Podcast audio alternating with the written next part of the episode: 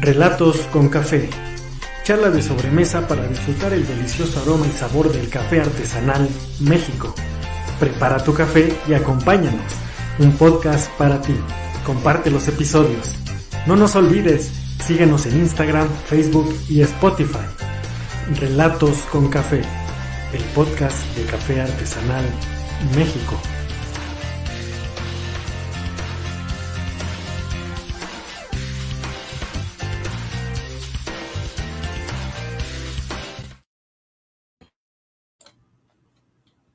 De nuevo les doy la bienvenida a una edición más de Relatos con Café, el podcast de Café Artesanal México. Y hoy corresponde el episodio número 51, que va a estar muy bueno porque vamos a hablar ahora de café, pero de otra manera.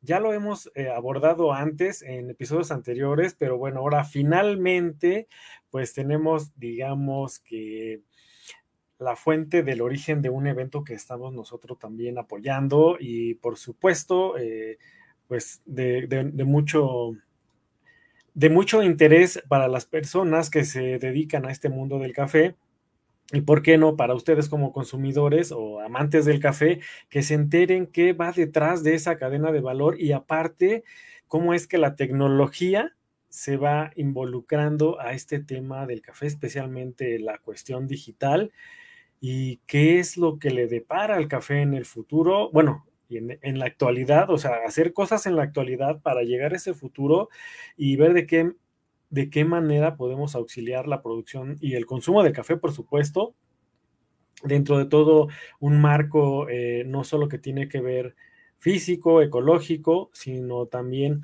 de lo que es el desplazamiento del café. Y bueno, ya saben que para estar aquí en estas charlas de sobremesa de café necesitamos nuestra tacita de café. Entonces, los saludo con una taza de café. Y pues bueno, eh, vamos a pasar ahora a presentar a nuestra invitada, porque como bien les mencioné, es el episodio 51. Y precisamente desde Colombia tenemos a alguien que está involucrada en esta parte de la organización de la cumbre digital eh, del café. Eh, es un evento internacional multidisciplinario, eh, varios especialistas, no solo, digamos, personas relacionadas directamente con el café, sino que requieren de otras visiones técnicas o tecnológicas profesionales para, para ayudar a esta cuestión de la digitalización del café y yo le voy a dar la bienvenida entonces a Marta Salazar desde Colombia. Bienvenida Marta, ¿cómo estás? Hola Enrique, súper bien. Muchísimas gracias por la invitación. Pues gracias. Y Marta, para las personas que, que no nos conocen, bueno, a mí un poquito, ya saben, Relatos con Café. ¿Y quién es Marta Salazar? ¿De dónde es? Y y cómo se conecta con el mundo del café de diferentes maneras. Bueno, yo soy Marta Salazar, estoy, vivo en Colombia, eh, ahorita estoy involucrada en el mundo del café de diversas maneras eh, soy capicultora, tengo una finca eh, en un municipio acá cercano del lugar donde vivo, que es en Antioquia, que se llama Santa Bárbara. Eh, entonces estoy pues como cultivando café, disfrutando de la montaña y disfrutando de ese lugar hermoso, pues y como de, de todo el proceso de sembrar los arbolitos, recoger, disfrutar las flores, disfrutar también como de la biodiversidad que hay allí en, el, en cada capital. Eh, también estuve durante muchos años trabajando con organizaciones sociales alrededor de Colombia. Me volví en una banderada y defensora del café, pues porque sé el poder que tiene, sé lo que significa el café artesanal, lo, que, lo, lo rico que es tomarnos un café especial. Entonces trabajé con muchas organizaciones durante alrededor de 6, 7 años apoyándolos para que sus proyectos productivos fueran rentables, fueran sostenibles y pudieran ser eh, un apoyo en, en la familia y en la calidad de vida de las personas. Y yéndonos más atrás, vengo de familia caficultora, mi papá durante muchos años eh, tuvo fincas y comercializó café en el departamento de Caldas, que es un departamento vecino de Antioquia. En la crisis cafetera que vivió el, el país en los años 70, 80, pues decidió cambiar de oficio, pero finalmente yo creo que todos eh, sus hijos quedamos marcados por este tema y hemos ido eh, tomadores de café. Nos encanta el café en todas, en todas sus formas y pues ahora eh, disfrutarlo también eh, cuando lo cultivas es bonito. Y siguiendo pues como con esta búsqueda, porque yo creo que eh, el café me ha llevado como a investigar y a mirar qué posibilidades hay. Llegué al tema a trabajar con Digital Coffee Future eh, que es una empresa eh, ubicada en Italia que estaba haciendo una promoción muy bonita, me parece una promoción, eh, pues como promocionar la educación y promocionar, promocionar contenidos en la cadena de, de valor del el café mediante proyectos educativos y también propuestas virtuales. Entonces ahí hemos estado construyendo con Elisa, mi colega, eh, propuestas alrededor de la educación en el café y cómo generar una comunidad eh, que se nutre mutuamente de las apuestas que hay en los temas eh, del café eh, cuáles son esos retos que tenemos como industria del café, cuáles son las oportunidades y sabemos que si varias personas estamos conversando al respecto, es mucho más factible poder encontrar solución y poder encontrar ideas más creativas que si estamos todos aislados. Entonces, una, una, eh, una propuesta de conversar eh, sobre los temas del café en diferentes temas. Ese es un poco un resumen de eh, la vida cafetera. No, pues eh, muy bien y nos da mucho gusto tener a alguien que esté involucrada en diferentes etapas del café, eh, porque a veces suena un poco extraño de que alguien que se dedica, por ejemplo, al cultivo, se involucra a veces por tiempo, no porque no quieran eh, ir más allá, en este caso a la cuestión tecnológica, a buscar enlaces internacionales, pues para ver cómo se enriquece en cada país o en cada región este tema del café. Pero bueno, un poquito antes, eh, que a nosotros nos gustaría que nos platicaras un poquito del lugar donde vives, eh, qué hay para visitar, cómo, cuáles son las variedades de café que ustedes tenían ahí en la finca o tienen, cómo tomas el café, por supuesto, ¿no? Sí, pues bueno, yo vivo en un municipio que se llama La Estrella, pero digamos que el referente es Medellín. De hecho, pues nací en Medellín, que es una ciudad más conocida eh, por todas las personas. Lastimosamente, pues hay veces por temas un poco no eh, no tan gratos pues como el narcotráfico, pero tampoco son temas que no son, no se pueden negar, que hacen parte de la realidad también de eh, un país como Colombia y también sé que de México lastimosamente. Entonces eh, nací en Medellín. en Medellín, Medellín es una ciudad que es eh, muy paradójica porque es una ciudad que es muy amable. Eh, las personas de Medellín nos caracterizamos por ser muy acogedoras, por recibir a los turistas.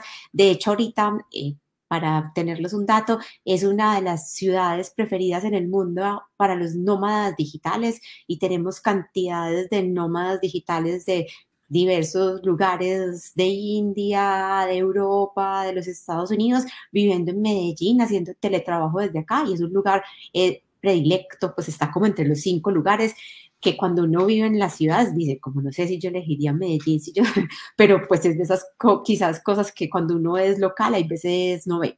Entonces, sí, Medellín está ubicada en un, en un valle que se llama el Valle de Aburrá y eh, yo creo que lo, más valioso de Colombia y pues y en Medellín en particular es el tema de la biodiversidad, eh, su clima, eh, digamos que es la conocida como la ciudad de la eterna primavera, el, clima es cálido todo el año, pero no es caliente, estamos como entre 26, 27 grados de temperatura eh, y en las noches se vuelve muy fresco, frío, entonces eso hace que sea muy rico. Eh, y hay muchos lugares como si estás en Medellín, puedes ir a, conocer muchos pueblos alrededor que son muy bonitos y que si estás interesado en el mundo del café, hay tours de café a, a Jericó, hay tours de café acá mismo en Medellín, entonces está como muy ligado. Y pues cuando estás en, el, en la ciudad también un tema importante es, por ejemplo, es una de las ciudades donde eh, Botero tiene uno de los principales museos que se llama el Museo de Antioquia, donde está su obra principal y donde también hizo una donación muy importante. Y bueno, hay muchos lugares como ricos para visitar, en museos, eh, caminar, eh, pues está, está como chévere. Y la finca eh, está ubicada en el municipio de Santa Bárbara, es, es en un lugar que se llama el suroeste. El suroeste de Antioquia fue el principal productor de café durante muchos años en Colombia. Ahorita está más en el sur, en Tolima, pero durante muchos años pues era como el lugar de donde más salía café de exportación. Eh, y Santa Bárbara es un municipio tradicionalmente cafetero y reconocido por su café. Y en la finca que se llama Puerto Venus, eh, estamos cultivando una variedad que se llama variedad Colombia. Entonces, eh, para todos es conocido que el, Colombia era conocido por su café suave, llegó la roya y la roya marcó dramáticamente lo que estaba sucediendo y la Federación Nacional de Cafeteros en su búsqueda por hacer variedades resistentes y variedades que igual eh, mantuvieran el perfil de, de lo que era el café colombiano, creó varias y entre esas está la variedad Colombia, que es una variedad muy rica es una variedad que es jugosa, tiene una acidez eh, que es eh, jugosa. Eh, en, el, caso de nuestra finca, está más hacia los frutos amarillos, hacia la maracuyá, hacia la gulupa. estas son como las notas que deja en la taza. Y también hay un poquito de chocolate, como de nips de, de chocolate.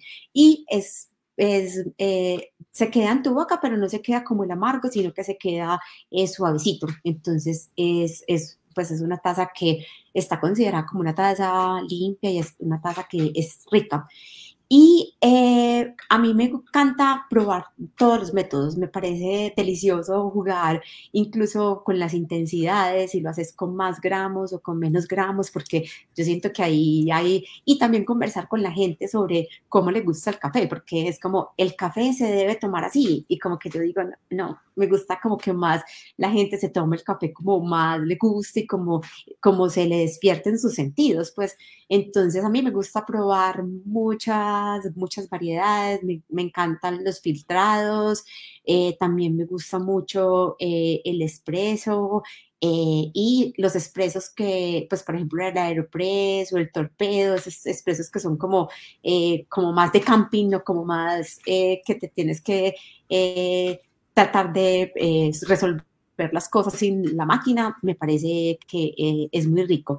Y ahorita hemos estado junto con mi esposo, jugando con una, una, la olla colombiana, que, también creo que en México se hace algo similar, que es una forma de tomar café eh, como toman los campesinos en Colombia, que ponen el, el agua a hervir, después echan el café, el café se sienta y hay veces le echan panela, eh, pues depende como del gusto de las personas.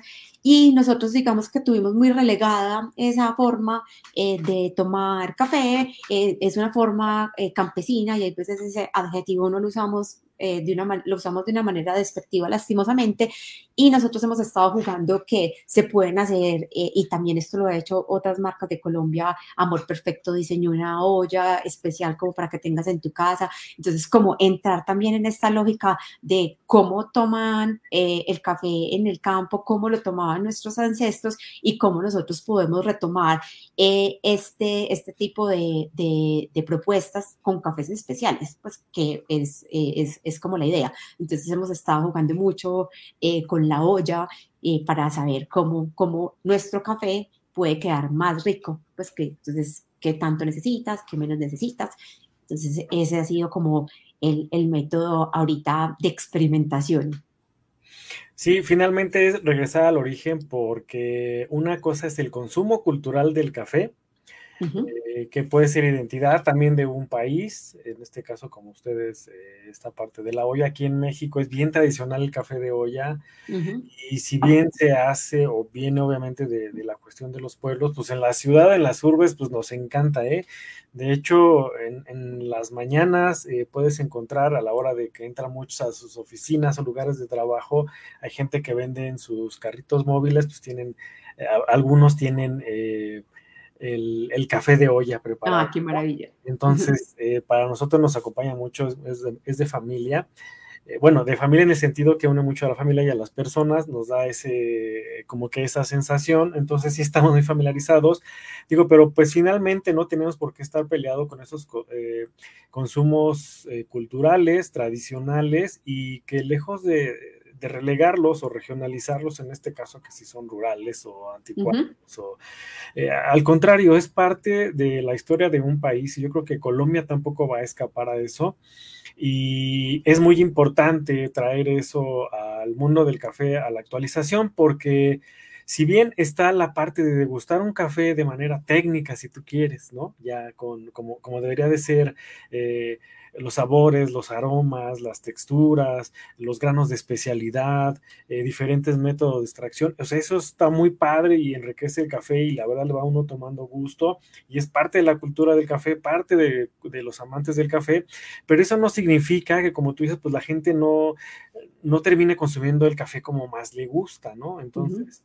No estamos peleados con eso, pero sí queremos que se consuma el café de grano principalmente, ¿no? Yo creo que eh, pues no se vale el consumo del café soluble, digo, pues respetamos a quienes lo hacen, pero si somos países productores de café, pues ¿por qué no consumir el café, ¿no? Desde las diferentes regiones y atrévanse a probar, no necesariamente tiene que ser café de especialidad, existe un café eh, de grano, arábica, por supuesto, que está al alcance de la mano, porque entre más café arábica se consuma, aunque no sea de especialidad, pues habrá mejores ofertas y mejores sabores sobre todo, porque si no a veces pues lo que se va a obtener quizá es el otro tipo de café, el robusta, ¿no? Que también tiene su razón de ser, no estamos peleados, pero pues no es lo que queremos que las personas tengan en la mesa finalmente, ¿no? Para, para disfrutar, Marta. Entonces, eh, pues hay que traer la, la, cultura del café y el gusto por el café, pues poco a poquito.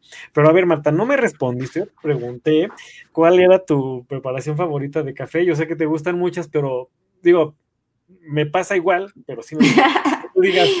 Es que cuando, sí, sí, yo creo que mi preparación favorita es la B60. Es la que ah, más me gusta, sí, la B60. Yo siento que, que tiene como ese balance entre que sea un café que es porque a mí me gusta el café fuerte, no me gusta el café que es suavecito, me gusta el café fuerte y, y la B60 logra tener como la limpieza de la taza, pues como todo, pero también está fuertecita. Entonces me encanta la B60 y pues eh, cada que puedo preparo B60, es como mi favorito. Para la gente que, bueno, no, no tiene la fortuna de conocer ese método de extracción, la B60, quizá lo han de haber visto en YouTube o en, o en algunos, eh, no sé, quizá en el súper, en algún lado. La B60 es un cono, puede ser de metal, o de plástico, de cerámica, un cono, y se pone arriba de la taza, trae una base y, bueno, se pone el café arriba y se, se pone el agua alrededor y hace un prefiltrado, pero como está muy eh, no va a sedimentar, entonces eso es padre. Eh, sí, es un sabor muy limpio, el de la B60, y bueno, es tener el, café en el momento. El aroma es, indescriptible, es muy similar a cuando preparas en, la prensa francesa, o sea, es café del momento, ¿no? Entonces, eh, es muy agradable a los sentidos. Y bueno, para terminar de explicar otras cosas, y ahorita pasar a los comentarios del público, eh, ¿Qué sería la roya? Es una plaga, les comentamos, pero tú que lo has vivido, es cómo afecta la roya, digo, para que la gente se dé una idea, porque dicen, ah, bueno, pues la roya, ¿eso qué es, no? O sea, pero para que vean cómo afecta una planta y qué le pasa a las plantas, ¿se recuperan, no se recuperan, es rápido? Y que vean que esto influye en, en el precio del café, pero a veces no es solo eso, sino es, ¿qué vamos a hacer? Porque no solo se echó a perder la producción, a veces las plantas se tienen que ir, ¿no? Claro, sí. Pues la roya es un honguito, es una mancha amarilla que le aparece al café en las hojas. Eh, pues puede ser una cosa que suena eh, muy simpático, pero el color es hermoso, es un color así vibrante y, que llama mucho la atención. Y lo que va haciendo es que se va comiendo como la clorofila y se va comiendo toda la hojita y la hojita se va, va perdiendo como la vitalidad y se va quedando por completamente sin hojas. Y como es una esporita, se va esparciendo eh, de forma muy contundente y de forma muy rápida y eh, va pasando de tu cultivo a los cultivos vecinos y por eso entonces siempre hay que tenerla como muy a la vista, como no queremos que nunca una, eh, lo que llamamos plagas es se tome todo tu cultivo, entonces hay que tener muy presente, lo mismo pasa con la broca, que es un, un bichito que se le mete al, al granito y se lo come. Lo mismo pasa con la roya, entonces uno lo que tiene que estar todo el tiempo es observando cómo está funcionando su ecosistema y cómo hace para controlar eh, lo, que llega pues como al cultivo. Y la roya es muy importante porque sí, se va esparciendo, se va esparciendo como la mancha amarilla y se va comiendo las hojitas, va perdiendo vitalidad, eh, obviamente también afecta la producción porque las hojas son vitales para, a veces pensamos que el fruto nace solo, no, y para que el fruto nazca necesita la fuerza de la raíz, necesita la fuerza de las hojas y necesita que el árbol esté muy vivo, entonces eh, por eso la roya ataca en en pues, la, como el, el, el, árbol como tal. Entonces es muy importante mantener controlada esta manchita amarilla. Los, en inglés se le dice rust, entonces es sí, como así, como se esparce y se, y se riega. ¿Y qué le pasa a las plantas, eh, Marta? Porque dicen, bueno, pues le cayó la planta, le echamos cualquier insecticida, hay unos bien modernos, este, pero no se trata de eso, ¿no? O sea, aquí el café debemos de hacer hincapié en que debe de ser un producto natural, ¿no? Sí, con ayudas orgánicas, que es muy diferente a químicas, ¿no? Sí, yo creo pues que eh, el, el, cambio climático, pues y como lo que estamos viviendo, nos está haciendo una invitación de manera permanente a que entremos en una conversación con el ecosistema y que sepamos qué está sucediendo ahí y eh, no... Eh, pues actuar como en armonía con ese lugar y no, y no, eh, no entrar a pelear, porque las peleas lo que hacen es que causan más, más destrucción. Entonces, como decía, entonces la, la roya llega, se vuelve amarillito y lo que se puede, pues hay muchas técnicas eh, para, para hacer. Por ejemplo, el zinc es uno de los minerales que puede apoyar eh, al, control de la roya. Y podrías hacer en tu mismo cultivo eh, unos caldos de cultivo para hacer aspersión eh, de zinc y de otros minerales en YouTube y en y en Facebook y en Instagram hay cada vez muchas más personas compartiendo información de qué podrías usar en tu lugar para hacer un, control de lo que está sucediendo en tu cafetal de manera orgánica y de manera consciente. Y esto lo que nos va a permitir es tener en el largo plazo, porque cuando usas... Eh, la mayoría de veces que usas eh, insecticidas de síntesis química, lo que te vas a encontrar es que cada vez se necesita más, se necesita más y también hay un activo fundamental del cultivo de café que hay veces no lo vemos, eh, incluso no lo tenemos en las contabilidades, que es el suelo. Y, y, si tú tienes un suelo que es fértil, si tienes un suelo que es rico en materia orgánica, que es rico en minerales, generalmente tu, tu cultivo va a estar mucho mejor. Y con los eh, insecticidas o con los fungicidas de síntesis química, generalmente lo que lo que más se afecta es el suelo, entonces viene la erosión, viene como la descompensación, porque ellos están atacando un puntico de, la enfermedad, pero eh, finalmente se desbalancea como el sistema, si pudiéramos decir. Entonces es muy importante como saber que hay muchas formas, muchas, pues, entonces, y que, con, por ejemplo, con la misma cereza, eh, que se, cuando se quita, eh, cuando se despulpa el café, nosotros le decimos acá cereza, pero no sé si ustedes le dicen uva, se le quita la uva eh, y este es una, generalmente se hace compost o hay veces hasta se contamina, pues porque es, es mucha. Con ese mismo, con esa misma producto podrías hacer caldos porque ahí está como para hacer un fermento y con, eh, con, ese dulce, y si le echas minerales, pues de acuerdo a tu necesidad, podrías tener eh, formas de abonar y también, digamos, de eh, atacar este tipo de enfermedades que pueda tener tu, tu, tu, finca. Pero para eso nos tenemos que volver muy observadores, nos tenemos que poner a estudiar, tenemos que saber qué podría ser mejor, porque eh, una cosa con la que hay veces nos encontramos en las fincas es que queremos fórmulas. Entonces, si me traes, eh, si tú, si a mí me funcionó, eh, por ejemplo, la preparación con zinc, en tu finca puede ser que no funcione porque quizás tu finca tenga exceso de zinc. Entonces es muy importante como ser muy observadores y mirar eh, qué se necesita, qué podríamos hacer y cómo podríamos complementar.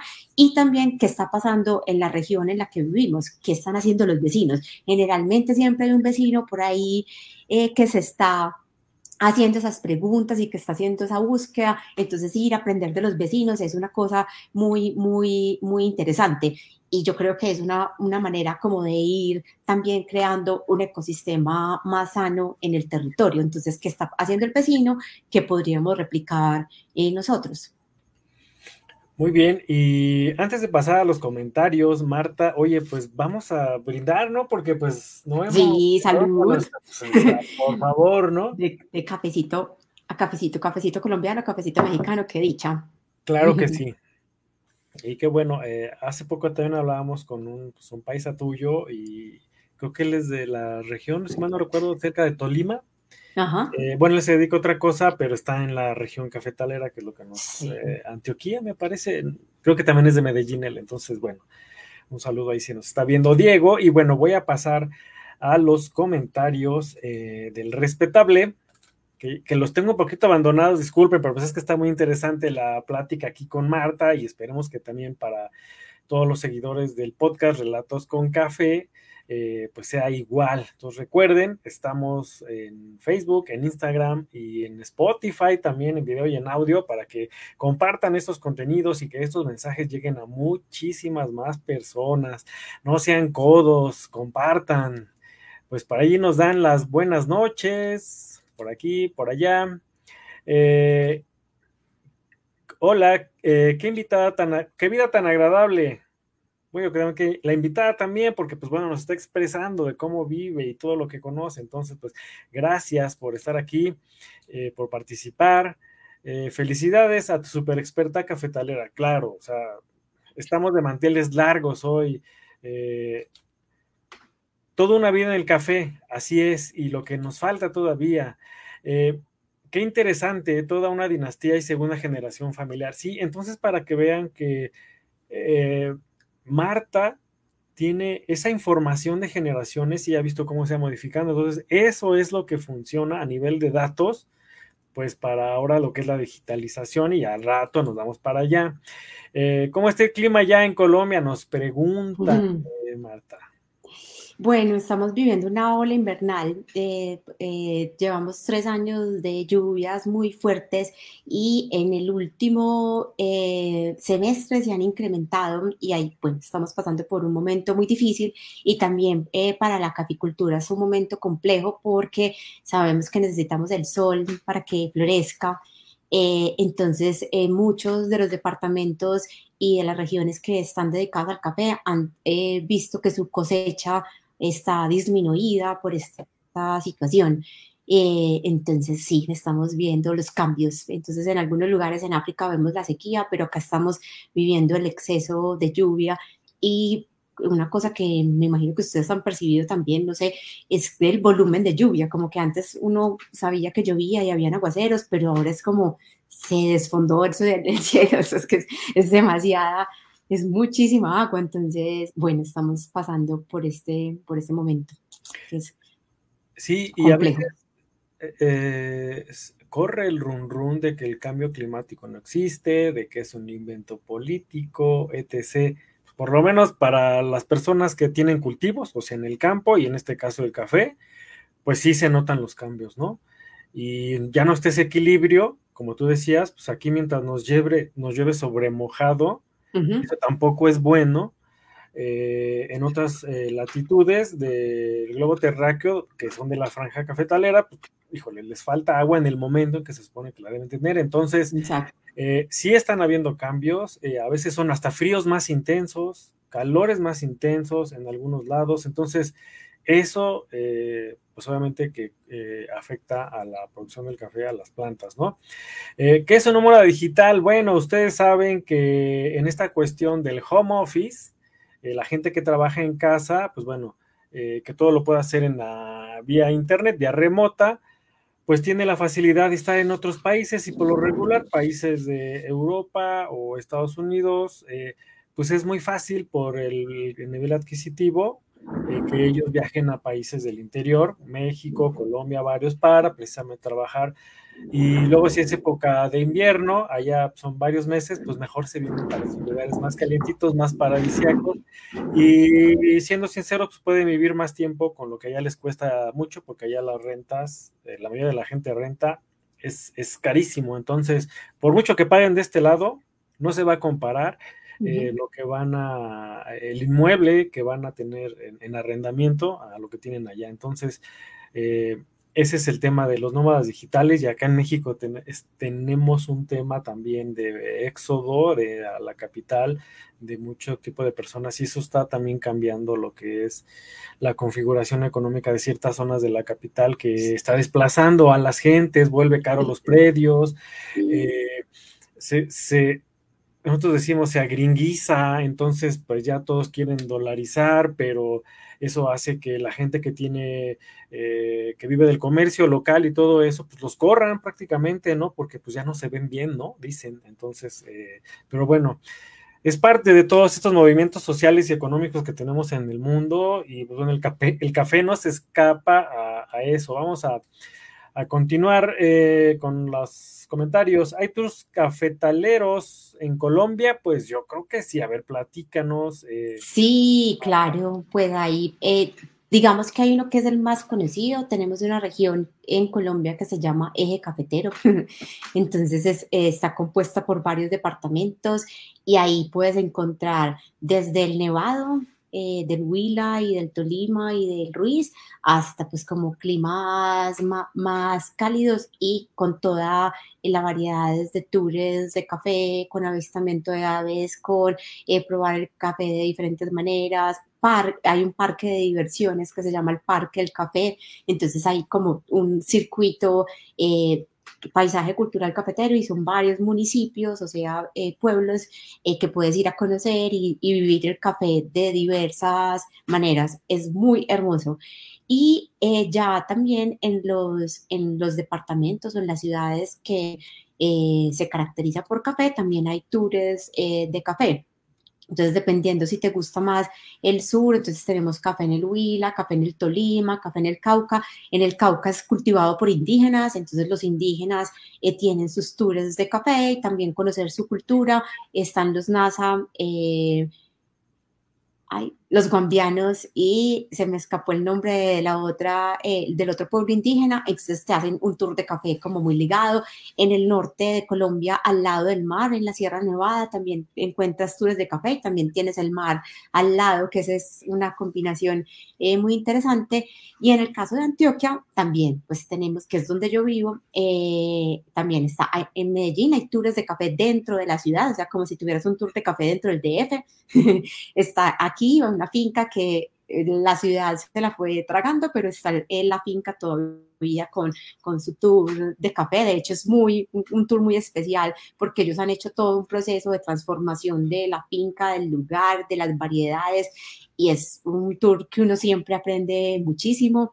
Y hay ya también que salen de Medellín a los pueblos cercanos y depende como de tu gusto. Si quieres un clima más frío, entonces puedes ir a Jericó, pero si quieres un clima más cálido, puedes ir a Fredonia, que está cerca. Entonces hay, hay muchas variedades para pasear y conocer eh, eh, en café. Ahí se me pasaron los Santanderes, que es otro de los departamentos hermosos, que es un departamento, digamos, con una geografía distinta, es más árida, eh, es más seco, eh, los cafetales allá son muy distintos, eh, está el cañón del Chicamocha y, el café está también como conviviendo con, ese otro ecosistema que es muy distinto al que nosotros vivimos, que es verde, verde, verde, verde. Allá es como más naranjas, más, más distinto.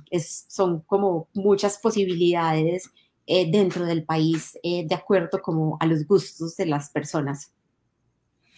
No, pues vaya que se antoja el cafecito de visitar esos tours.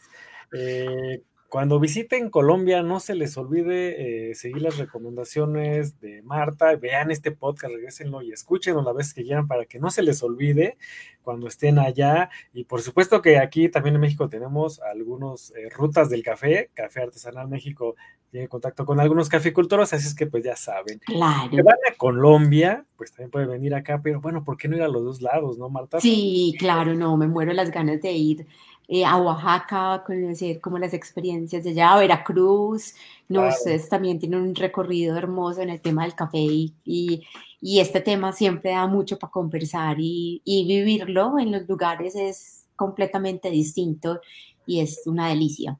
Así es, vivir la experiencia. Voy a continuar con los comentarios. Que no ve tan femenino, el de la finca, así es. Ah, sí. Eh, ¿Cuándo se considera una taza limpia?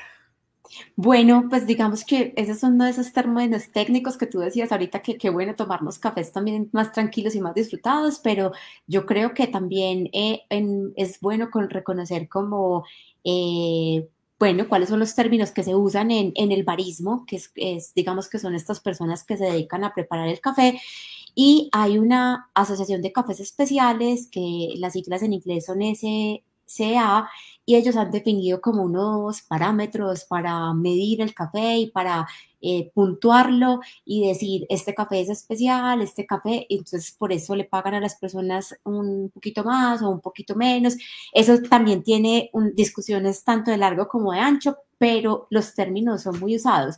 Entonces la tasa limpia es un término que se usa eh, a partir pues como de los parámetros que ellos han construido y es cuando tu café no tiene defectos. Entonces, por ejemplo, cuando no sabe a reposado o a guardado, eh, también cuando la la, broca, eh, le da como unos sabores malucos, entonces cuando no tiene este tipo de enfermedades tan presentes, pues y como tan grandes, cuando no tiene ninguna contaminación, eh, porque eh, almacenaste mal los insecticidas, entonces se, puede traspasar al café. Todos sabemos que el café es una esponja que atrae todo, es así, pues mejor dicho, él recoge todo, todo el conocimiento y todos los aromas que están en el lado y muchas veces se contamina de manera muy fácil y por eso es muy buena la invitación que hace Enrique de consumir café en grano y no consumir café molido, porque las miles de cositas están cogiendo como todos los sabores de eh, aromas de alrededor.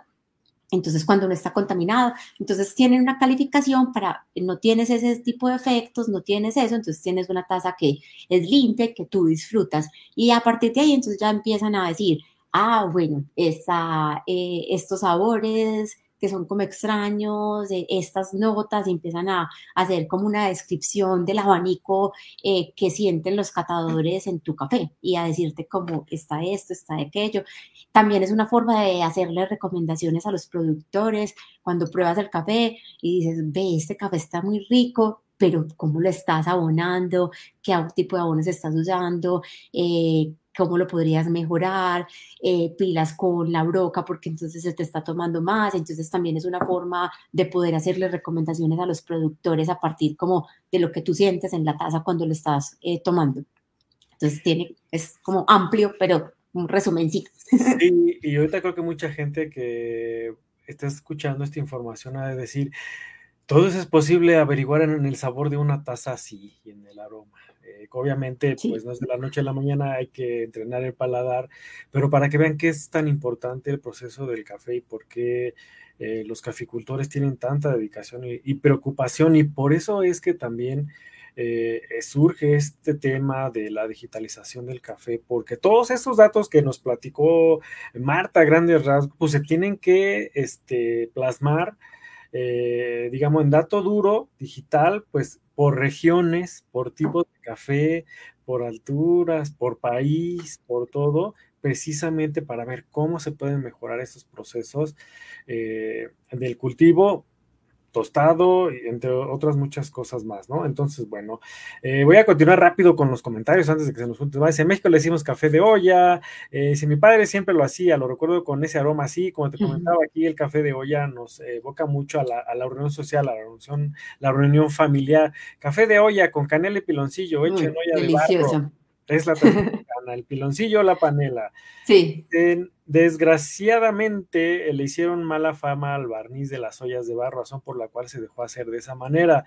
Bueno, aún se sigue conservando y bueno, también ¿qué no nos puede hacer ya daño en estos que todo está hecho con un montón de cosas y bueno, a veces también obedece a cuestiones económicas para tumbar algún producto artesanal eh, antiguo que sigue teniendo un mercado, pues los que tienen mercados, por ejemplo, de, trastes más modernos, pues también quieren esos mercados ya, ¿no? Entonces, parte de la vorágine, no nada más en las ollas, digo, pues también el café, por supuesto. Eh, como ella decía, hay, sí consuman café de grano, pero Recuerden, entre más café de grano consumamos, también apoyamos a más, a más personas de los caficultores. Si ahora ya existen ollas de barro sin plomo con certificación, no recuerdo, pero creo que en Capula hay. Sí, bueno, acá Capula es un pueblo de México donde hacen muchas eh, eh, cosas de barro, dentro de ellas ollas. Y bueno, entonces ahí están esas alternativas, bueno, para, que, para quien quieren asegurarse de que su olla de barro no, tiene algún contaminante químico. Dice, em, ¿qué temas pueden tocarse en esta cumbre de futuro digital del café? No, pues ahorita vamos para allá. Este, la verdad es algo bien, bien interesante. Eh, a ver, vamos a ver rápido. Em, si café artesanal dices en rato nos damos para allá, te tomo la palabra. Ah, sí, pues todos damos a Colombia, ¿cómo no? Pues vengan, bienvenidos, pues, bienvenidos, claro, hacemos varios tours cafeteros, qué dicha. Y es, dice, estás esperando que se componga el clima y no afecte el cultivo del café. Pues bueno, ahí, ahí está, no podemos taparlo tampoco, ¿qué le mm. hacemos? Algún día iré una ruta del café en Colombia, algún día, Perfecto. Y algún día vayan también a las de acá de, Café Artesanal México, ¿por qué no? Visitaré la finca de Marta, claro que sí, pues ahí. Pero claro, bienvenida, al rato, Al rato nos pasas, Marta, también tu, el dato de tu finca, digo, pues para cuando alguien quiera visitar, conocer, pues ¿por qué no? Y lo dejamos también este, colgado, aparte de lo que van a ser los links de la de lo que es la cumbre digital, digo, pues ese es el tema principal. Eh, dice, ¿a qué sabe un café guardado? ha realmente acordado. Eso es impresionante. Hay dos cosas que se califican en el café. Entonces hay una que dice que es como el cajón de la abuelita. Cuando abres el cajón de la abuelita y se huele a, múltiples medicinas y uno prueba y dice, wow, increíble, puedes saber eso. Y guardado es también cuando es como la humedad, que abres un, un cajón que tienes por allá guardado, está oscuro, no le entra luz y se siente el olor como a moho, a humedad a eso también, eso también se siente en el café. Entonces, sabe, ah, uno lo prueba y este café lleva mucho rato eh, guardado, mal almacenado, entonces se transmite y queda en el cafecito. Esto también hay muy importante como un punto y es que usualmente eh, cuando estamos hablando del café artesanal y cuando estamos hablando de cafés especiales, estamos hablando de cafés que no tienen tostiones altas, porque este tipo de efectos muchas veces los esconden las tostiones altas, pero eh, eso tiene detrás otras, otros factores eh, que yo creo que, también tenemos que empezar a hablar porque es, no son buenos para la salud humana, no deberíamos consumir cafés con tostiones altas, eh, son de pronto los que estamos acostumbrados culturalmente, por lo que hablabas ahorita, Enrique, de estos asuntos comerciales, pero eh, en estos países productores yo creo que nos tenemos que volver cada vez mejores eh, tomadores de café y más conscientes del café que nos tomamos y tener relaciones más directas con los eh, productores y con los campesinos y saber, y también poderle decir, mira, tu café hoy me sabía mejor y ayer no me supo, ayer no me supo tan bueno y hoy sí me sabe mejor, para que también podamos ir mejorando. Entonces, eh, esa es una invitación también ahí a propósito del guardado. totalmente de acuerdo. Eh, un, parte de los consumos culturales está eh, el que nos inculca en el, consumo comercial, que son los cafés de, todo este alto.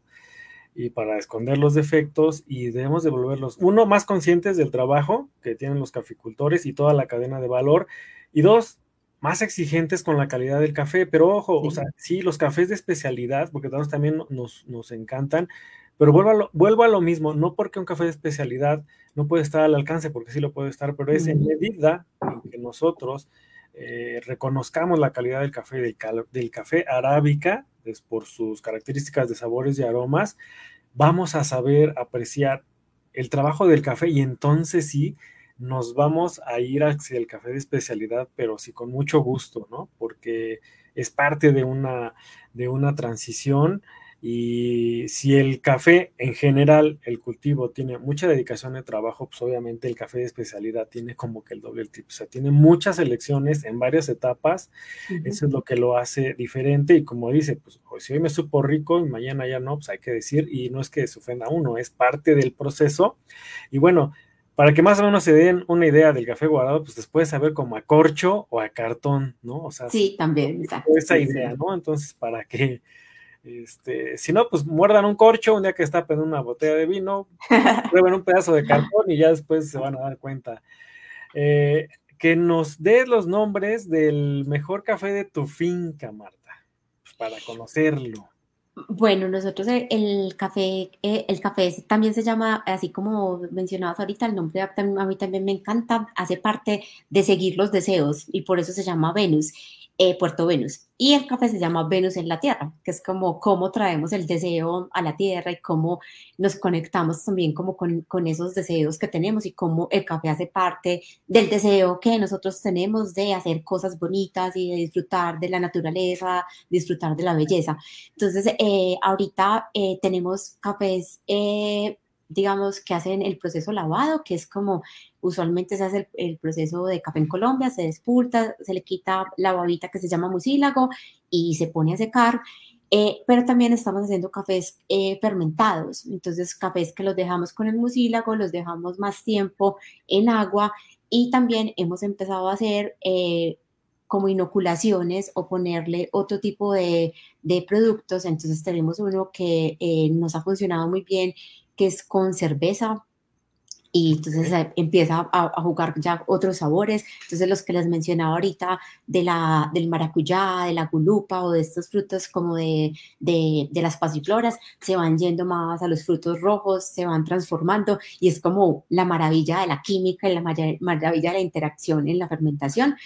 Hemos hecho también poner a fermentar maracuyá con, eh, con miel y, y, después añadirle. Entonces se acentúan unos asuntos de la acidez y de la jugosidad y, y de los frutos amarillos. Ese es muy rico. Entonces hemos estado también jugando, eh, porque como tú decías, pues cuando uno está en el café especial también está todo el tiempo teniendo retos y queriendo saber qué, qué más podemos hacer y cómo podemos eh, sacar eh, mejores sabores. Entonces hemos estado pues aprendiendo y jugando con cuidado y con respeto y también informando cuando se cambia, pues como está fermentado por tantas horas y con este tipo de cosas para que, porque yo siento que las etiquetas ahí son muy importantes, que no es que el café salga así, sino que estamos haciendo esos procesos para que tenga otros sabores. Entonces depende mucho de los gustos, como hablábamos antes, entonces eh, hay veces que no, que ya no se puede hacer café lavado,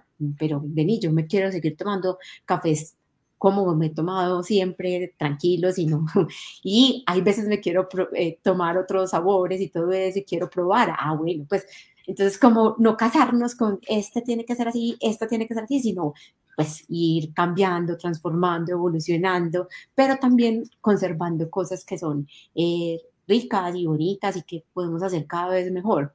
Entonces, eso depende mucho como de lo... Yo siempre tengo un café lavado eh, y no solamente de mi finca, sino también de fincas de mis amigos y de fincas a donde voy y pruebo. Eh, siempre tengo un café lavado, que es como el café que se toma en Colombia usualmente. Y tengo ya naturales, honey, dependiendo de lo que quiera probar. Y, y hay unos que me gustan más, unos que me gustan menos. Pero entonces todo el tiempo estoy como en esa búsqueda como y también porque me llama la atención, como, ay, ¿cómo lo harían? si les sabe tan rico, yo quiero hacer algo similar. Entonces, eh, pues está como, eh, depende como de lo que uno se quiera tomar, hay una gama de posibilidades. Claro, con estas tendencias tan exóticas que ahora se este, están revolucionando, este, pues no solo el café, eh, inspiradas quizá o seguramente en la parte gastronómica, ¿no? Porque finalmente pues la degustación de ahí viene. Y pues bueno, todas estas cosas de, las fermentaciones nuevas, ¿no? Eh, con jugos de frutas y todo eso, bueno, eh, sin hacer un lado las bondades de todo el café, pues es, es toda una experimentación y un juego sí. para las personas que, que, lo están realizando.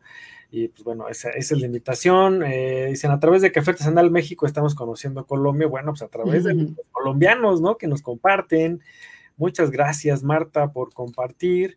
Eh, si me encantan los cafés saborizados, lástima que es difícil conseguir descafeinado. Sí, es un poquito complicado em, conseguirlo. Y pues bueno, ahí están. De todos en Café Artesanal México tenemos un descafeinado orgánico, ya saben, ahí, ahí está, de Chiapas precisamente.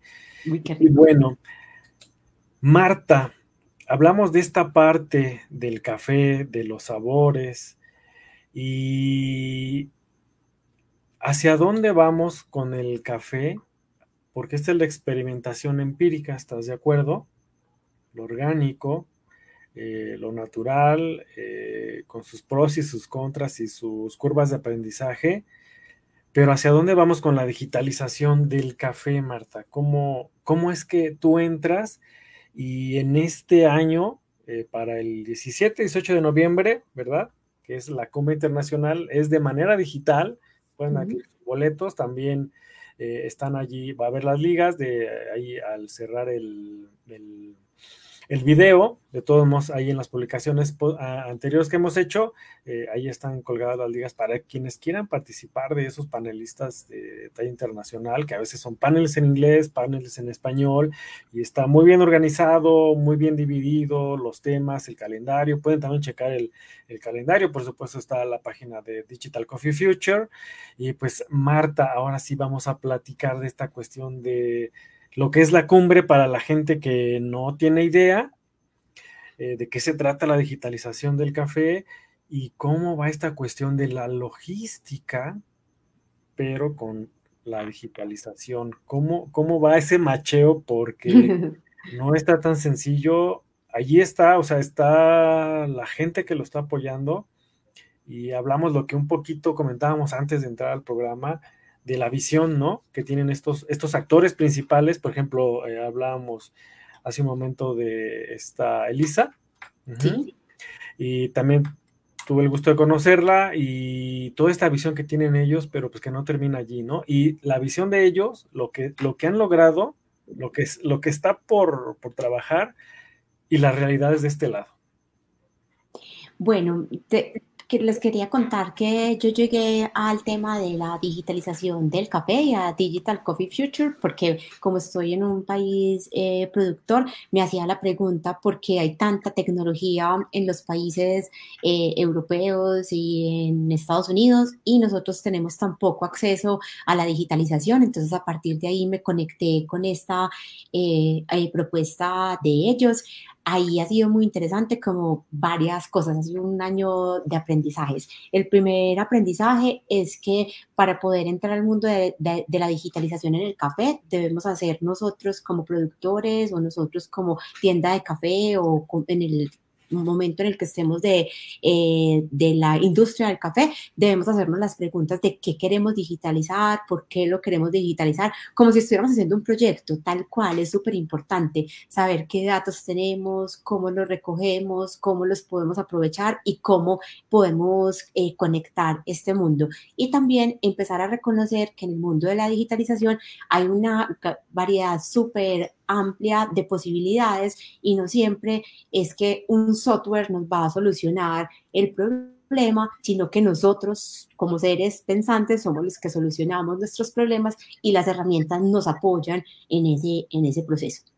Eso fue como para mí, como, ah, porque sí, yo también quería la fórmula y quería pues como el software que me solucionara el problema, pero ese no, está. Yo misma me apoyo de las herramientas y de acuerdo a la realidad de mi proyecto y de mi, de mi región, pues los software me ayudan y las herramientas y eh, hay digitales y hay gratuitas y, costosísimas, una, una muy amplia, pero es muy importante que nosotros sepamos qué necesitamos, por qué lo necesitamos y, con, y qué preguntas le tenemos que hacer a esa plataforma para poder que sea de utilidad pues para eh, la, la, propuesta que queremos hacer. Y la otra parte que fue eh, como muy reveladora es que en los países productores, eh, digamos que estamos muy conscientes que nuestro café se va del país y se exporta y se va a otro lugar. Eh, es eh, en el caso de Colombia, generalmente se hace a través de la Federación Nacional de Cafeteros o a través de traders que hacen el proceso y los productores pocas veces sabemos de eso, pues no estamos muy, muy enterados porque está como muy resuelta la cadena. Y cuando Elisa eh, propone eh, que hablemos de la logística del café, a mí en, realidad me pareció como, ahí es como un poco aburrido. Eso pues que vamos a hablar de la logística. Y cuando ya nos pusimos a, estudiar muy juiciosas qué significaba es el mundo, pues entonces, por ejemplo, volviendo a los temas ambientales, si nosotros queremos ser eh, cada vez más conscientes con el planeta en el que vivimos, eh, pues cuál es el consumo de los barcos en el que se va nuestro café para Asia, Europa. Eh, el consumo es altísimo de, de carbón pues, y, de, combustibles fósiles. Entonces, pues, si hiciste todo un esfuerzo en tu finca para que todo fuera orgánico y todo fuera impecable, pues el esfuerzo se acabó en, la, en el barco prácticamente. Pues digamos que es, los, no es así pues como tan dramático, porque yo soy dramática como buena colombiana, pero sí tiene un impacto eh, muy importante.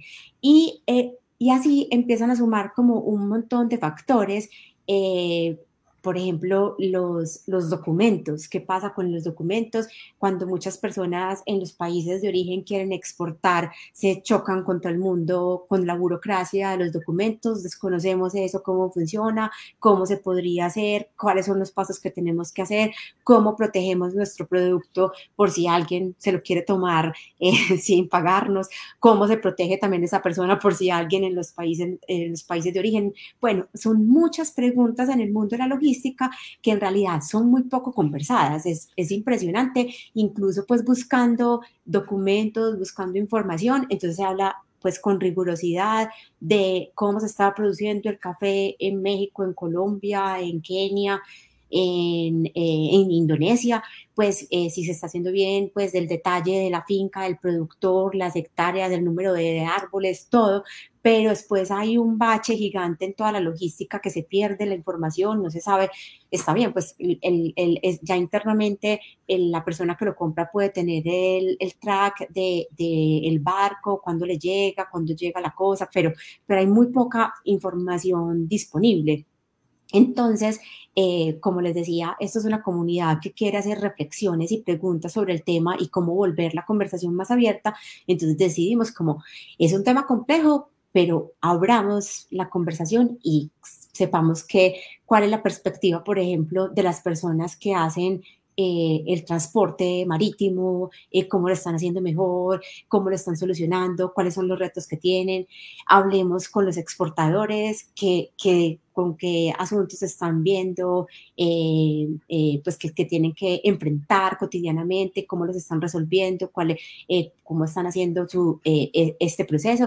Y hablemos con los importadores y es muy importante y ha sido muy bonito porque en general en, no tenemos esta conversación como tan abierta entre todas las partes y desde diferentes perspectivas. Y esto es lo que vamos a tener durante la cumbre el 17 y, el 18, una conversación eh, en paneles, la metodología que usamos es paneles y son paneles porque nos interesa mucho que hayan diferentes puntos de vista en la conversación. No es como, esta es la verdad, no, eh, no, no hay eh, conferencias magistrales, todos son paneles.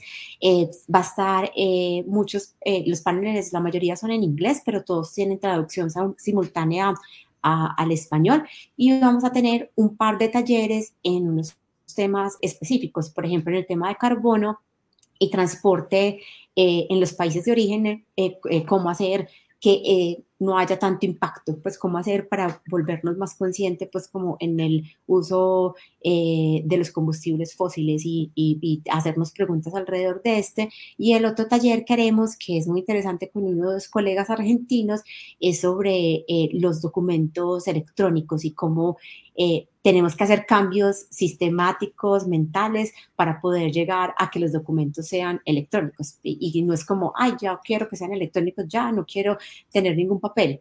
Pues no, espérate que el banco te va a seguir pidiendo la, eh, o el formato impreso y pues porque es lo que pide el banco, entonces no puedes pelear con eso, pero qué pasos podemos ir dando como sociedad para que esto no se tenga que hacer y que se pueda hacer, entre comillas, más fácil. Y no es de la noche a la mañana, es un proceso. Y otra cosa que me parece muy bonita la conversación es que está como en los diferentes estadios, entonces tenemos empresas muy digitalizadas, con, con, muchos desarrollos alrededor de, de, estos temas, como por ejemplo una en Dubai que se llama Coffee Planet y otra en Brasil que se llama Bourbon Coffee, pero también tenemos empresas que se están empezando a hacer las preguntas y están empezando a hacer sus primeros pinos en la digitalización de la logística y están en ese, en ese proceso de construcción. Y para nosotros esto es muy valioso porque generalmente es como, ah, no, pero yo no puedo, pues no, pues es que tiene mucho dinero, yo eso no lo puedo hacer, eso para mí es muy difícil. Entonces queremos mostrar estas múltiples perspectivas pues para que sea una invitación, para que sea un asunto que nos motive a hacer cambios y, y transformaciones y ojalá mejorar pues como lo que estamos haciendo actualmente. es como nuestra, nuestra apuesta con este evento. Sí, y temas complejos porque mencionabas hace unos minutos, dices, ¿de qué sirve que el caficultor se preocupe por, digamos, hacer el proceso más natural y limpio posible? Eh, cuando pues en el barco, ¿no? Y pues bueno, si le sumas el barco, pues le tienes que sumar la camioneta que lo lleva al barco, y, así se va sumando. Es complejo porque a veces es imposible prescindir de, cierto uso de, energía, independientemente de que sean fósiles o no, porque podemos, quizá dices, bueno, ya disminuimos en un grado 2, que parece muy pequeño, este, la parte de la emisión de gases de carbono, pero ese es en teoría también porque si nos damos cuenta, para generar electricidad, muchos de esos también emiten gases de carbono. Y por eso, bueno, ¿qué tiene que ver electricidad? Bueno, pues resulta que para tener tu teléfono celular, tu app, el servidor de donde esa app se aloja, está impactando, ¿no? Entonces, en este momento que estamos transmitiendo en Café Artesanal México, el podcast, eh, pues es inevitable, o sea, lo estamos haciendo y todas las personas que usamos teléfono celular y tenemos una computadora, un dispositivo electrónico y que a lo mejor usamos este ropa que no es sintética y hasta podemos ser veganos, pues ¿qué crees? O sea, es muy difícil escaparnos de la generación de huella de carbono. Entonces, eh, esto lo pongo así también para no idealizar cosas ni generar utopías, sino es simplemente es qué podemos hacer para que sea menor, ¿no? Es, de hecho, al respirar, las personas dejamos dióxido de carbono a la atmósfera, ¿no? Entonces, esto es parte de un proceso, pero obviamente eh, los procesos humanos, económicos y sociales, pues han generado una exageración de estos gases. Entonces, digo, tampoco hay que irnos tan al, a la creencia de que se puede erradicar al 100% es, es muy complicado, eh, no solo son cuestiones de costumbres, también tiene que ver con economías mundiales, ¿no? Entonces, pero bueno, eso no significa que dentro de lo que cabe se puede aminorar, por ejemplo, pues ya no usar menos papel, menos tinta, quizá eh, un, un documento que tú elaboras de trazabilidad o una factura, lo que sea, requiere la misma energía de hacerlo en tu computadora o en tu dispositivo electrónico, pero hasta ahí, pero ya no vas a ocupar más energía en imprimir, por ejemplo, en usar una impresora, ya no vas a ocupar tintas y solamente se vas a guardar un, PDF, ¿no? Entonces sí, pasitos pequeños, pero se está logrando reducir, ¿no? Entonces de eso se trata, ¿no? Eh, que a manera de lo posible el café, lo que le corresponde al café como proceso económico, eh, vaya eh, pues siendo consciente de estas partes que afectan y cómo lo puede ir eh, reduciendo en manera de lo, de, medida de lo posible y de acuerdo a las tecnologías y recursos que, que alcanzaba, que, se pueden alcanzar. Ahora, tú bien dijiste, existen entidades que tienen una cantidad enorme de recursos y están bien digitalizadas, bien bonitas, bien padres, ¿no? Como decimos acá en México. Y la realidad de los países de América Latina, pues es bien diferente, ¿no? Eh, pero también, ¿qué nos caracteriza? pues el ingenio. Nos caracteriza eh, la proactividad de, pues, ¿cómo le hicieron ellos? Bueno, ahora cómo le hago yo con lo que tengo, ¿no? Y a veces hasta resultamos todavía más, más efectivos en ese sentido porque hacemos muchísimo más con menos y casi a veces de la nada, ¿no? Entonces luego a veces no se requiere casi todo el aparato, pero se buscan soluciones más prácticas, ¿no? Pero finalmente tienen que ir aterrizadas a ser uniformes, ¿no? Para que el proceso sea confiable, sea verídico. Y son procesos científicos a final de cuentas, ¿no? Y estos documentos a los que refería esta Marta eh, tienen que ver mucho con la tecnología del blockchain porque es, cifrado de datos, de información importante, relevante. Y si quizá dicen, bueno, esto cómo tiene que, tiene que ver con mi taza de café que hago todas las mañanas, ¿no? Bueno, pues resulta que estos datos son importantes para los importadores, quienes pueden ser eh, o cafeteros o personas que tienen cafetería, o sea, dices, bueno, pero si yo lo consumo, a mí no me interesa, no, sí, sí nos, sí nos interesa porque es precisamente esas personas que hacen el intercambio de, de productos, de café, de granos, son los que necesitan saber en qué condiciones viaja el grano y para obtener la mejor tasa posible. Y obviamente esto también se traduce en costos, en suma de costos. Entonces es, la disyuntiva, se, mejora el proceso del café, se digitaliza, sí, pero también a qué costo y a qué costo del consumidor final. Pero se supone que para el consumidor final el producto debe de ser de excelencia, ¿no? O sea, un justo precio por lo que está pagando y más si se trata de, cafés de especialidad. Entonces, por eso decía que el tema es bien, bien complejo y bien interesante y para eso es la cumbre, por eso es multidisciplinaria, porque no solo es un punto de vista, son varios, ¿no? Eh, está algunos que son más técnicos, de gente que lo ve desde fuera, desde un punto de vista técnico, desde una disciplina y trata de aterrizarlo desde desde esa área a, la, parte del proceso del café que le corresponde. Entonces, aquí es donde presenta todo este, este juego de talentos, ¿no? Eh, de todas las personas que van a estar en la cumbre, 17 y 18 de noviembre no se lo pierdan.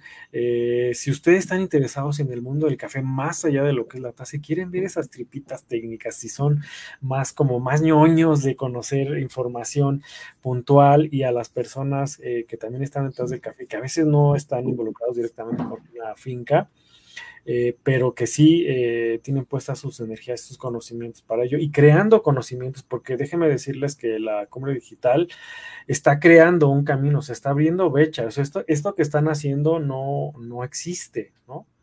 O sea, se está armando sobre, el, sobre la marcha. Sí, incluso ha sido un reto que las personas que se dedican a, la logística del café, porque están siempre muy atareadas con mucho trabajo, quieran hablar y, no son personas que están acostumbradas a estar en este tipo de escenarios, por ejemplo. Entonces, como no, yo nunca he estado en, una, en un webinar, nunca he estado en un podcast, pues es que nunca me habían invitado, como, bueno, es el momento que hablemos, pues y que conozcamos cuál es la realidad que que viven ustedes, porque esa realidad no la conocíamos. Entonces eso ha sido un, uno, un reto convencerlos y también muy interesante escucharlos porque es, es muy distinto. Sí, es enriquecedor y bueno, pues Café Artesanal México por medio del podcast con pues pone su granito de arena en esta parte de la digitalización, digamos, quizá este es un conversatorio, pero que va enfocado eh, precisamente la digitalización del café, ¿no? Entonces, esa es otra forma de digitalización, de, que las personas conozcan, de llevar el mensaje. Y hablando de logística, miren, estábamos hablando ahorita de, logística eh, entre, entre comercios de diferentes eh, naciones. Y digamos, dicen, ah, bueno, sí, lo puedo imaginar, este, todo esto que, están platicando. Pero déjenme decirles que a veces a nivel local la logística es un problema.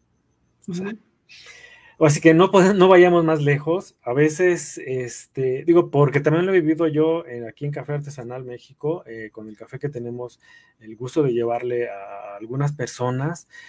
Eh, es complicado porque, bueno, aquí no almacenamos café, no tiene, o sea, procuramos entregar el café con pocos días de tostado y de molido. O sea, imagínate, yo no estoy en una sola cafetalera. Entonces, café que venga de otras partes de Chiapas, de Oaxaca, de Veracruz. Eh, imagínate que venga y que sea empaquetado en el tiempo exacto, eh, que la desgasificación después de que fue tostado y llegue en grano justo para que se, las personas que lo quieren molido y de, determinado tipo de molido y se empaquete y se entregue y a veces eh, gente que no está cerca de aquí y lo tienes que volver a enviar, ¿no? Entonces, o a veces el recibir el café de la entidad desde el origen, a veces es complicado por cuestiones de clima, eh, por cuestiones a veces de la misma logística de los transportes, que a veces son perfectos en teoría y resulta que no pasan porque la localidad está muy lejos, ¿no? Porque luego las fincas están en lugares lejanos y a veces es la parte que no se imaginan en otras latitudes donde no son cafetaleras, donde todo funciona muy padre, está bien interconectado, está padre, qué bueno, pero no en todos los lugares funciona. Entonces, imagínense si eso es, hablo desde la experiencia, claro, si eso pasa aquí y le ha pasado a otros, ¿qué no puede pasar? Yo, yo creo no creo que estés tú ajena a este tipo de... No, pero nada.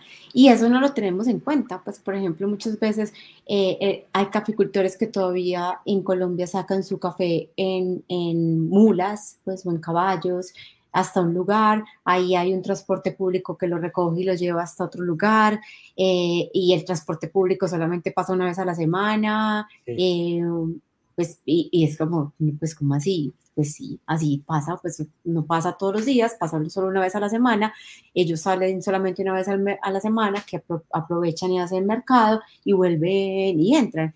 Y es parte de la realidad y hace parte de, la logística del café, claro, completamente.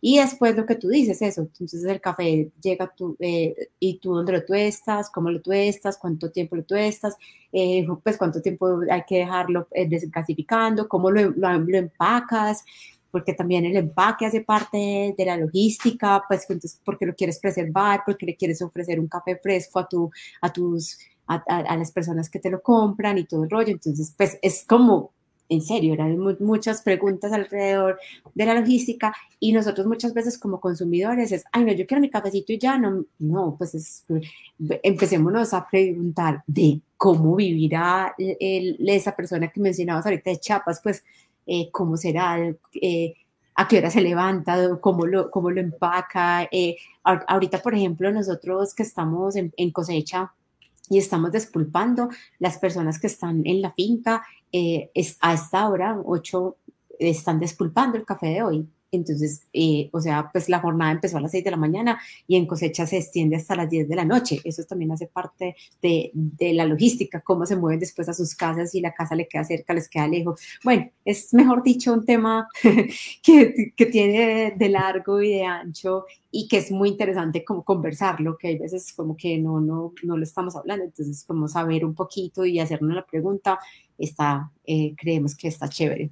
Sí, y como decías, oye, pues sí, lo transportan primero en, mula, en burro, este, pero ese burro también come, la mula también, ¿no? O sea, es que suena obvio, ¿no?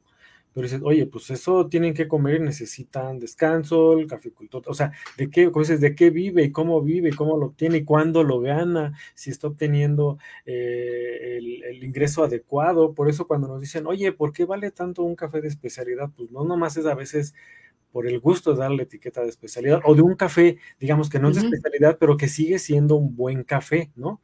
Porque un café, digamos, que no es de especialidad y uno que sí lo es, comparten, pues yo creo que ¿qué te gusta? El 90% del mismo proceso, ¿no? O sea, este, no, no es mucha la diferencia en ese sentido. Y son costos que se suman y se suman y se suman. Y a veces son hormigas y no se ven. Entonces, de veras, cuando consuman su taza de café, eh, sean conscientes de parte de esto que estamos platicando, que es como que nada más asomarnos, ¿no? Eh, a lo que es el mundo del café. Una ventanita. Así es, entonces la cumbre, eso es lo que trata y cada año tiene un tema diferente. El año pasado fue la trazabilidad, que es el origen del café, pero ya la trazabilidad montada en el mundo digital. Y bueno, fue, el año pasado, pero tiene que ver también con la logística. Ahora es como que la trazabilidad de la logística, es como que la segunda parte, la continuación. Eh, entonces, cada año va cambiando los temas muy interesantes, se van preparando desde meses con antes, hay pláticas previas todavía, o sea, esto es un trabajo de meses, el que estos dos días que ustedes van a ver de manera digital en paneles, lleva mucho trabajo detrás, detrás y, por ejemplo, Elisa pues, está en Italia eh, y, están encabezando y gente que se une de todos lados, de varias partes, y se suman a la Digital Coffee Future. Entonces, es bien interesante, ¿no? Y muchos eh, pues, estamos allí interesados. Algunos son actores directos, otros pues no estamos quizá tan directos, pero de alguna manera estamos al pendiente. Voy a pasar a otros comentarios eh, rápido. Marta, si me lo permites. Claro, claro, por supuesto. Em, eh, solo quería hacerte una notica que eh, cuando entren a la página web de Digital Coffee Future, que es la que está ahí eh, pasando en el banner, ahí van a encontrar el link a nuestro canal de YouTube y ahí van a ver muchas, muchas videos y lo que hemos hecho de manera muy juiciosa es que partimos los videos pequeñitos para que uno no se los tenga que ver completos, sino que puede ver pedacitos y se pueden ver los eventos de años anteriores, que también es una forma de acercarse como a, este tema de la innovación, de la digitalización, desde una perspectiva eh, y desde la experiencia que han tenido eh, los productores o, o alguien involucrado en la industria del café. Entonces, como esa invitación ahí que es chévere.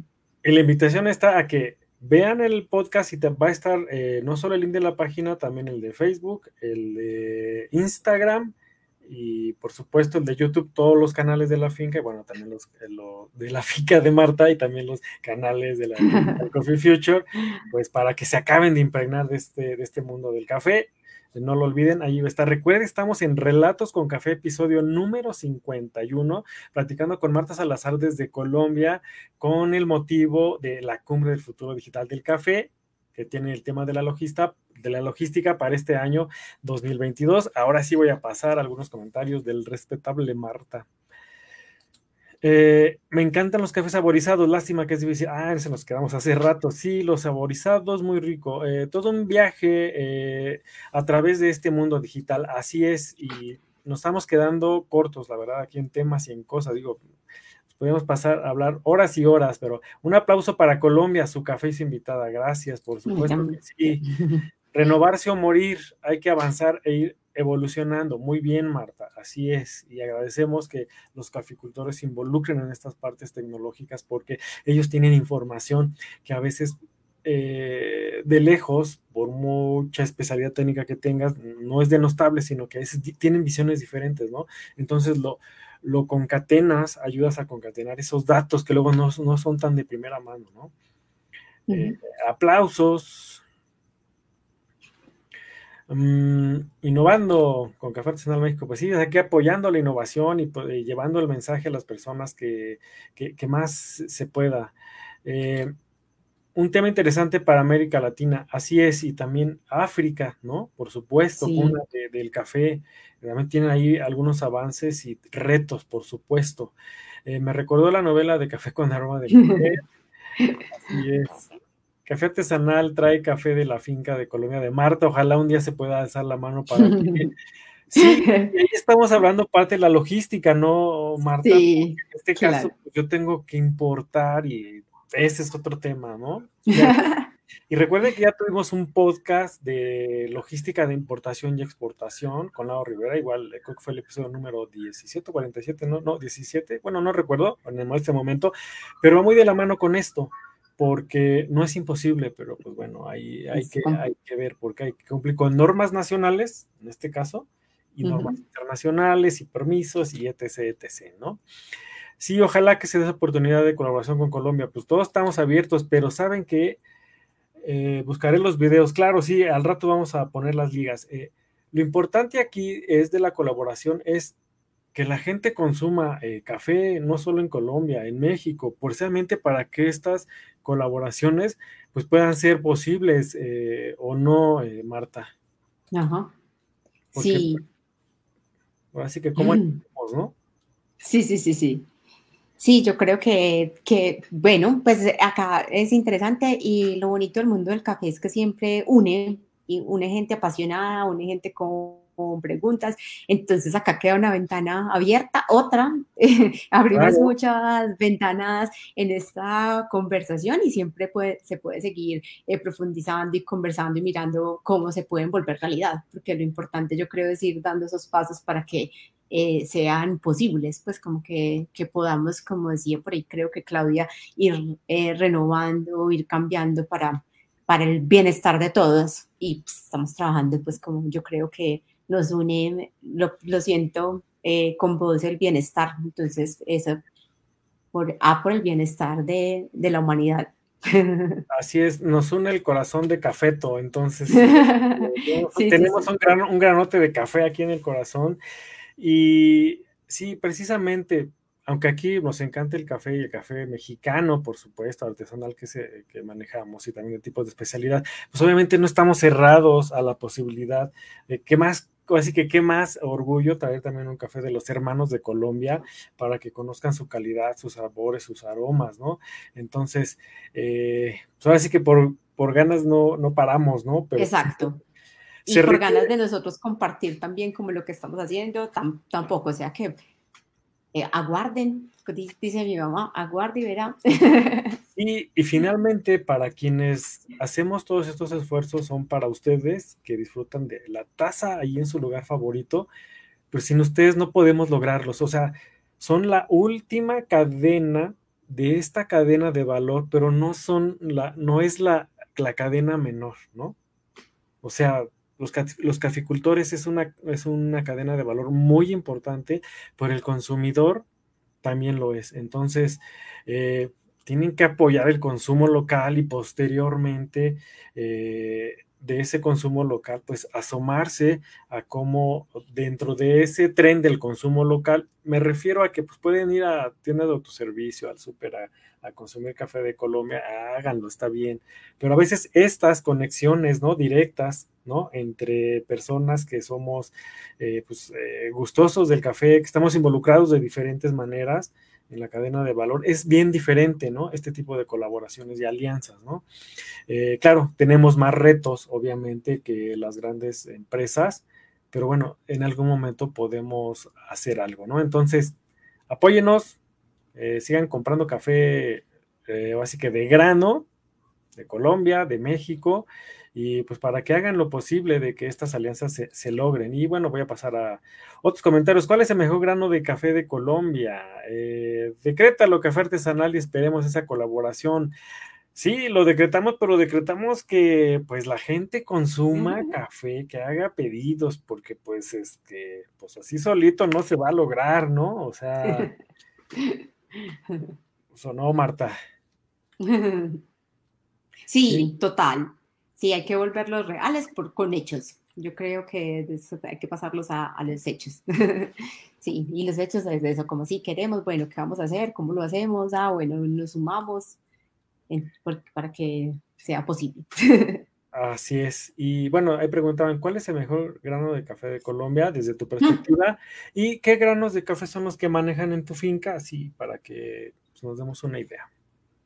Eh, pues mira, la pregunta es muy compleja de responder porque también depende mucho del gusto, ¿cierto? Entonces, digamos que eh, si te hablo desde una perspectiva como la que empezamos a hablar ahorita de, de, protección de la roya, el café que ahorita se siembra en Colombia generalizadamente se llama, hay dos, uno que se llama Cenicafé y otro que se llama Castillo.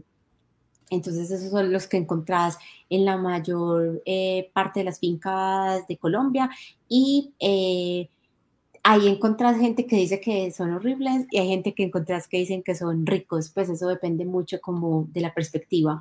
Ha ido cobrando mucha fuerza eh, algo que acá en Colombia se llaman varietales y son cafés, digamos, eh, exóticos que vienen de otros lugares, entonces hay unos cafés que se llaman eh, geisha, borbón rosado, que fueron cafés que se cultivaron antes, hace mucho tiempo, se perdieron por la roya o por las plagas y, se dejaron de cultivar y ahora están tomando eh, fuerza. Entonces hay una variedad muy amplia y depende mucho eh, del sabor. Hay una cosa que mm, creo, eh, interpreté como con tu conversación, a mí me parece muy importante que el café que podamos tomar sea rico, pero que también sea accesible para la gente, y muchas veces estos eh, que se llaman varietales se vuelven muy costosos y es muy difícil que la, la mayor, eh, la mayoría de la gente los pueda probar y tomar, eh, pues porque se volvieron así como de un grupo que puede acceder a ellos. Y yo hay veces tengo como, digo, como no debería ser así porque debería ser como algo que podamos tomar y disfrutar la mayoría. Entonces, ahí hay eh, una amplia, eh, el, mundo, ese arbolito del café y de sus familias y de sus hijitos es muy hermoso, tiene muchísimas variedades, la mayoría se cultivan, eh, muchas de esas se cultivan acá en Colombia, entonces yo creo que la invitación siempre es como a probar, como ve, fui vi que Enrique puso que tiene un Borbón o que tiene un Sidra o que tiene un SL28 eh, que están cultivando en una de las regiones que mencionó, qué rico probar, pues mm, probar y como ir viendo, ve, me gustan más estos que son más aromáticos, no, a mí me gustan más los que son más fuertes, me gustan los que son más básicos, porque también se puede decir eso, porque depende mucho de tu paladar, de tu gusto, de tus sensaciones. Entonces, eh, eh, volviendo al tema, por ejemplo, mi papá, yo le di un día un geisha, que es un café que es muy aromático, y él decía, pero esto es café o esto es una aromática. Es un té. es un café, sino que es más aromático, tiene otra, entonces eso depende mucho de mi papá, no, no, no, eso, ese no es café, eso, pues, esa es su historia, su paladar y su, a mí, por ejemplo, me parece rico probarlos, entonces es como, eh, sí, depende, es como atreverse, buscar, es un mundo cuando empezar a, cuando te metes, empezás a ver un mundo de posibilidades gigante, entonces es como ir caminando como por, e, por ahí, por tu gusto y por eso que te produce deseo, eso que te produce como, ay, qué rico, qué rico probar, qué rico saber, qué rico compartir este café con otros. Ve, este café a mí no me gusta tanto, pero tengo un amigo al que le, yo sé que le puede encantar. Entonces, ir hablando de estos temas y más cuando vienen de productores de las regiones que están haciendo esfuerzos enormes para que eso sea posible. Entonces, esa es mi grano de café preferido es el que viene de un lugar que yo conozco el productor, que sé quién es, que sé el esfuerzo que está haciendo, que sé las preguntas que se está haciendo, ese es mi grano favorito, si soy muy honesta. Hay veces me dicen, no, pero hay veces puede ser que el café no sea tan bueno, yo a mí me sabe delicioso, me sabe delicioso y también he caminado con muchos productores que han hecho trabajos ahí muy bonitos y que han mejorado su café pues de manera sustantiva. Entonces ese es mi, mi grano favorito. Y eh, el que nosotros tenemos en la finca, te conté que era variedad Colombia, eh, ahorita estamos sembrando algunos varietales también como para hacer como diversificación, para volver ese ecosistema de la finca eh, más rico, pues más, eh, más diverso. Eh, también está ligado a los árboles de sombrío, entonces hay, hay árboles de café que les gusta más la sombra y otros que no les gusta más la sombra. Nosotros queremos café con sombra para proteger el suelo. Entonces, bueno, estamos ahí como en esa búsqueda, ensayo, error, viendo cómo funciona pero también como yo lo estoy haciendo muy consciente con mis manos y con el, las personas que trabajan conmigo, entonces también me parece muy rico. es, es, como, eh, no mentiras, al principio, sabes que era como, éramos muy honestos, como no, este cafecito se puede mejorar, pues, y, pero sí, ya en la medida que ha pasado el tiempo, sabemos que tenemos un café que cada vez nos gusta más. Sí, y es que esa ricura del café, digamos, artesanal, eh, tiene que ver precisamente con todo ese esfuerzo y ese ensayo y error y ese crecimiento entonces, eso es lo que lo hace delicioso. Y tú dices, pues no necesitas hacer un café de especialidad para que sea un buen café y te sepa delicioso, porque conoces todo el esfuerzo que existe detrás y eso es lo que a nosotros nos gusta inculcar. Y totalmente de acuerdo contigo en que los granos de especialidad deberían de estar más cercanos a la mayoría de las personas, independientemente del, del gusto y que es muy respetable por supuesto, pero sí atreverse uno mismo, darse la oportunidad de probar cosas diferentes, de, si bien no ser un experto catador, pues sí entender cómo va la cuestión de la degustación para educar un poquito el paladar y darse estos regalos en el café. Digo, aquí es lo que también trabajamos en Café Artesanal México.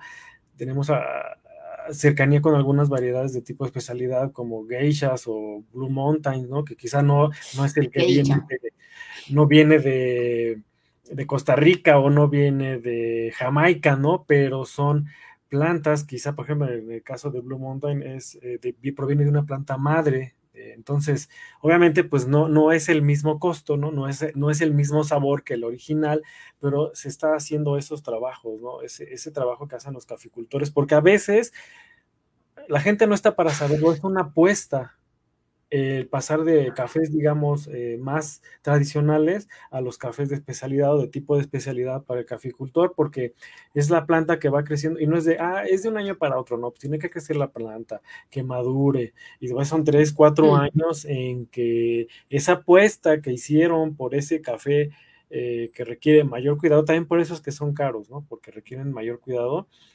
Eh, a veces los precios son súper mega exagerados, como muchas cosas en este mundo, pero eh, bueno, esta es una de las razones el por qué a veces los cafés eh, tienen eh, precios un poco disparados, ¿no? Porque sin embargo existen variedades que pueden estar al alcance de las personas y, que en términos generales te dan esa, esa parte para degustar los cafés, pues como los vinos, ¿no? Precisamente.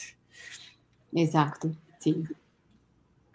Así es. Eh, voy a pasar a los últimos comentarios, eh, Marta, pues para ya ir cerrando esta emisión de podcast, que pues ya mira, estamos rayando hora y media. sí, sí, sí, sí. Esta conversación estuvo muy interesante. Sobre mesa de café, aquí hablamos de temas de café y de, todo, entonces pues ya sabes. Claro. Eh, comentan, sí es complicado, efectivamente, complicado, pero pues bueno, se tiene que echar manos a la obra, ¿no? No, no hay de otra. Sí, probemos a todos. Mi paladar, el tostado medio, no ácidos, tiene toda la razón, depende de los gustos. Sí, por ahí en uno de los videos de uno de nuestros colaboradores de Puebla, que trabaja con una eh, cooperativa, él bien nos decía, para el gusto no hay disgusto. Entonces, pues, esa es como que también una de las frases que a mí me gusta repetir. Eh, Hortensia, gracias por estar aquí. ¿Cuántas artesanías tiene el café y su sabor agradable? Ricos saludos. Así es. Eh, pues yo creo que ese es el último de los comentarios que nos hizo el respetable. Yo agradezco mucho a, las personas que nos están escuchando en vivo y transmitan, eh, compartan estos, estos podcasts porque la verdad eh, son de temas variados pero que le pueden servir a muchas personas. Y en este caso pues nuestro canal es de café. Entonces pues este tema de la cumbre internacional del café de la Digital Coffee Future pues es muy importante para nosotros es emblemática y por supuesto para los caficultores pues de, toda la, franja, ¿no? Eh, en, todas las latitudes de que, esta, esta, franja tiene las, tierras que tienen estas bondades de poder cultivar el café y pues las personas que lo disfrutan. Entonces, eh, nosotros con mucho agrado quisimos compartir este espacio súper especial, esta edición para la cumbre de 17 y 18 de noviembre. No se la pierdan, es una cumbre en línea, boletos disponibles ahí en www digitalcoffeefuture.com, por supuesto. Ahí van a encontrar muchísima más información de, quiénes son, eh, de qué se trata, eh, los temas que ha habido antes. Y bueno, ya, eh, también existe la revista, por cierto, ¿no? De, sí. Este, donde está la información. Entonces, todo el año hay información, se está generando, así que acaba esta cumbre, dicen, ya acabó, ¿no? Ya se está trabajando en la que viene, ¿no? Y, es un, no se descansa. Entonces, pues yo, te agradezco mucho, Marta, por habernos compartido de Colombia, por habernos compartido de tu finca y de tu experiencia en este caso como pues parte de la, de la cumbre. Saludos a, a nuestra querida este, Elisa, ¿no? Claro que sí, sí. Por supuesto, digo, nos hubiera encantado que hubiera participado con nosotros, pero a veces los temas de agenda, los horarios, ¿no? Precisamente luego. Sí, la tarde para ella. Es así como. No, es compatible. Cuatro de la mañana. Y Y entonces pues, mejor la dejamos dormir porque tiene mucho que, este, mucho, mucho que trabajar, ¿no? Con muchas otras personas. Y pues bueno, ahí un último comentario, gran podcast, les deseo mucho éxito a ambos, sí, sobre todo a la cumbre, aplausos. Eh, sí, finalmente, eh, pues aquí estamos poniendo nuestro granito de arena en el podcast Relatos con Café. Y bueno, Marta, ¿qué te, qué te llevas de esta charla de podcast de sobremesa aquí con cafecito que, pues, que ya se nos acabó? Yo creo que reiterar que me acerco al mundo del café cada día con más cariño y con más amor por eh, este tipo de espacios, pues porque mira los comentarios tan bonitos, la gente siempre como con ganas de aprender, de compartir, de estar acá, de tomarnos un café delicioso, por personas como vos, pues como que también asumen estos retos, arman este tipo de espacios, se ponen a hacer como toda la logística que hay detrás de para que esto sea posible. Entonces, eh, como que reiteró la decisión de tener ese café, como tú dices, en el corazón, porque es muy bello, muy bello eh, estar en este tipo de escenarios, conocerte y conocer y poder ver los comentarios de las personas. Eso es, eh, me voy tan feliz como a dormir feliz. Pues sí, sí, porque allá qué hora son casi las 10, ¿no? Sí, ya van a ser casi las 10. La noche. Entonces, no se olviden, este fue el episodio 51 de la Cumbre del Futuro Digital del Café el tema logística para este año 2022. No se olviden, compartan el en vivo, compártanlo después.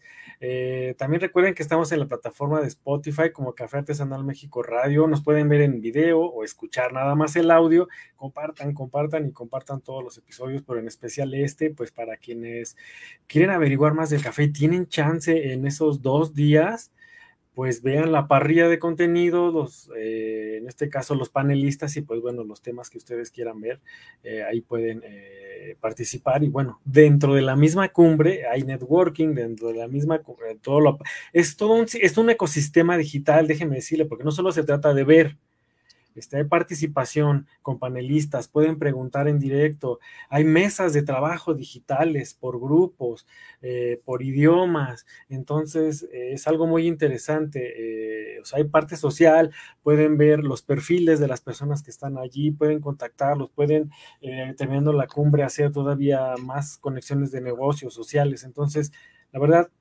es, es, muy interesante darse la oportunidad de conocer este tipo de eventos digitales que también son un reto, déjenme decirles que, o sea, organizar un evento presencial lo es y digital, híjole, coincidir de muchas maneras, ¿no? Eh, y todos los apoyos que se requieren. Entonces, pero pues bueno, eh, yo voy a concluir. Eh, te agradezco de una vez, una vez más, Marta, a todo el respetable que está por allá participando. Y bueno, como ya es tradición aquí en Café Artesanal México, eh, siempre me gusta despedir y es que nos vemos en la próxima taza de café.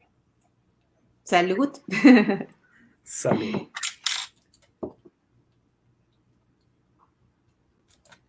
Relatos con café. Charla de sobremesa para disfrutar el delicioso aroma y sabor del café artesanal México. Prepara tu café y acompáñanos. Un podcast para ti.